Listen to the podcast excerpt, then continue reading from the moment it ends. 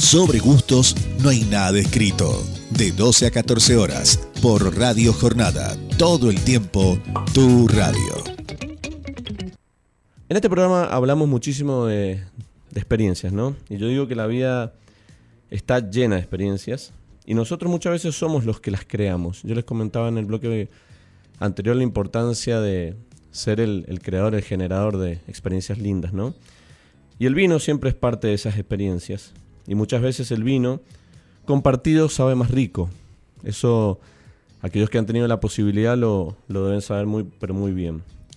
Y en este bloque me tomé el atrevimiento de tomarme unos minutos y, y por ahí cerrar este bloque, este programa, con un recuerdo muy lindo a un querido amigo, a una persona muy querida por nosotros que fue parte de Sobre Gustos también, porque, o sea, cada vez que venía a Mendoza era casi que ni, invitarlo, ¿no? Se venía y se sentaba y compartía nuestros programas con muchísimas ganas y con muchísima información y con, y con muchísima... Bueno, un comunicador también muy importante, pero sobre todo amigo nuestro que es a quien yo quiero homenajear hoy, que muchos de ustedes que nos están escuchando, eh, bueno, lo, lo han conocido, han tenido el, el privilegio de conocerlo y la verdad que también me tomo, como decía, este eh, momento para, para poder homenajearlo a través de unas sencillas palabras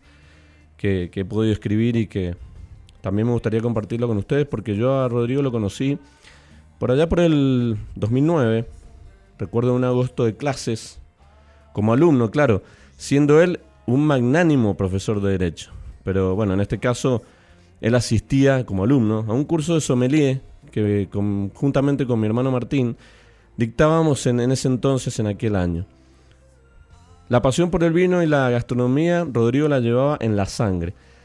Solo escucharlo opinar y aportar mostraba ese entusiasmo cual niño en una juguetería.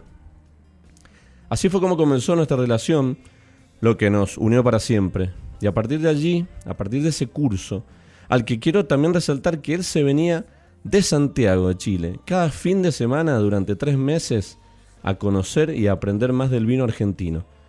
Allí fue y ese fue el principio del interminable camino que recorrimos juntos. Rodri tenía infinitas cualidades. Fue un ser especial, único, un partida limitada, de esos que difícilmente puedas encontrar o tener en tu vida.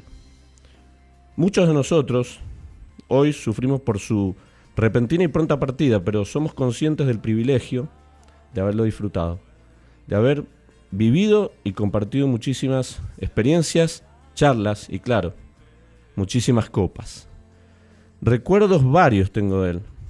Siempre que íbamos a Chile, nos abría las puertas de su casa para alojarnos, para juntarnos. Le encantaba cocinar, excelente cocinero, excelente anfitrión. Y en su casa nada faltaba. Allí asistían sus amigos, que después fueron y son los nuestros ahora. Tanto en Santiago como los días que pasábamos en Maitencillo. Y claro, bueno, nos quedó pendiente el serenazo. Amaba el vino argentino, tanto como el vino chileno. Cada tanto nos llegaba mensajitos al grupo de WhatsApp. Chicos, miren lo que conseguí acá en una tienda. Torrontés y Bonarda argentino.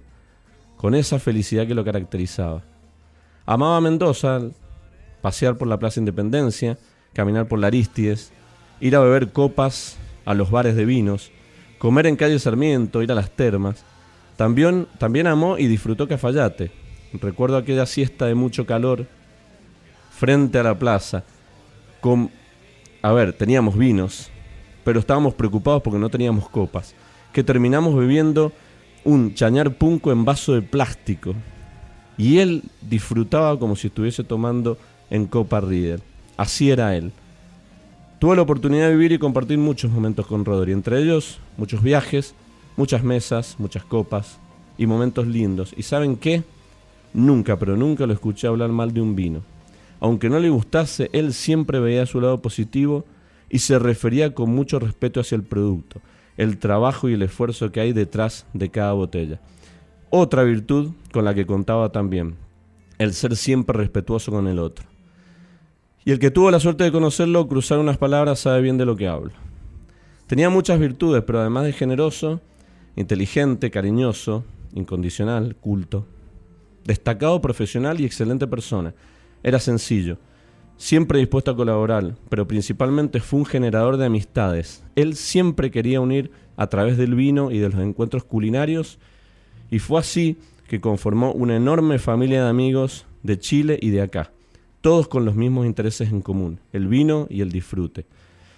Más allá de los amigos, me gustaría destacar que formó una familia preciosa, su esposa Francisca y sus dos hermosos hijos, Facundito y Analina, chicos ellos, que hoy se quedaron sin su presencia física, pero no se quedaron solos, porque Rodri se encargó de dejar a esta gran familia de amigos unidos, para acompañarlos siempre. Rodri, querido amigo del alma, eh, me quedo con todas las cosas lindas que compartimos, charlas, miles de anécdotas y bellos recuerdos. Y no me quedan dudas de que estés donde estés, vas a estar en cada juntada de amigos, allá en Chile y acá en Argentina. Y todos nosotros, todos tus amigos, te recordaremos en cada brindis, en cada escorche y en cada copa de Sauvignon Blanc, de Malbec, de Bonarda y de Toronto, como vos le decías. Con dolor hoy, pero orgulloso y más que agradecido a la vida que me puso en tu camino. Salud y hasta la próxima copa, ministro Pica.